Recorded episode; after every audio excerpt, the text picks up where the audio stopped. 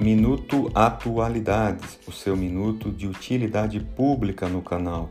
Pessoal, todos nós já ouvimos aquela frase: havia uma pedra no caminho. Agora, e se houvesse na realidade uma árvore no caminho, ou seja, entre a sua casa e a casa de seu vizinho? Pois é, esta árvore, cujo tronco estiver na divisa, ela presume pertencer em comum aos donos dos dois prédios, ou seja, a você e a seu vizinho. As raízes e os ramos desta árvore que ultrapassem as divisas do imóvel, eles podem ser cortados até a linha divisória entre um terreno e outro.